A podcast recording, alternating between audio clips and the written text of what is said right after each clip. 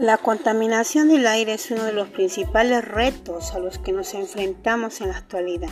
Los efectos de la contaminación atmosférica pueden ser irreversibles para la vida en el planeta, por lo que resulta indispensable trabajar a fin de evitar, reducir y compensar la contaminación del aire. Por ello, todos en conjunto y en forma global podemos hacer algo para minimizar esta problemática de la contaminación del aire.